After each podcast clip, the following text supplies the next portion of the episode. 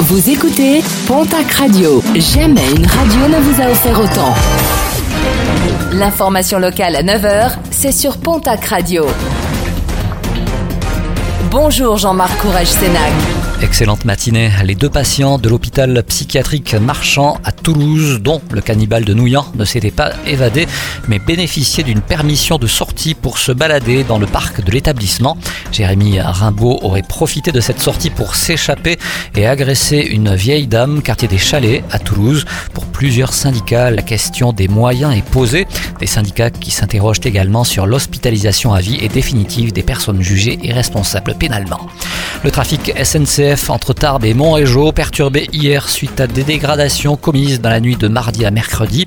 Directement visées des installations électriques, pas moins de 400 mètres de câbles en cuivre ont été dérobés.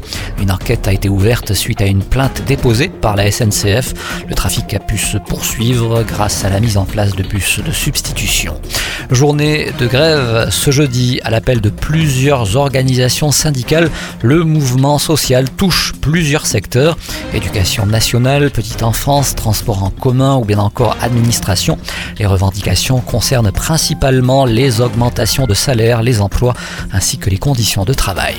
La grève se poursuit à Hoche. Les chauffeurs de bus de Keolis sont toujours en grève pour protester contre des horaires qualifiés d'irréalistes et dangereux. Le groupe Keolis a dernièrement obtenu la prolongation pour 8 ans de sa délégation de service public à la tête des transports de l'aglo. FO déplore qu'aucune discussion directe n'ait été véritablement engagée. Un nouveau préavis de grève est déposé pour samedi et lundi. Et puis pour finir, un mot de sport et de cyclisme avec le tracé du Tour de France 2023 qui se prépare et se précise. Une grande boucle qui s'élancera du Pays Basque, côté espagnol. La première étape, programmée le 1er juillet 2023, s'élancera et tournera autour de Bilbao. La seconde étape reliera Vitoria à Saint-Sébastien. Quant à la troisième, elle devrait s'élancer de Amorebieta et Chano pour une arrivée en France et peut-être à Bayonne.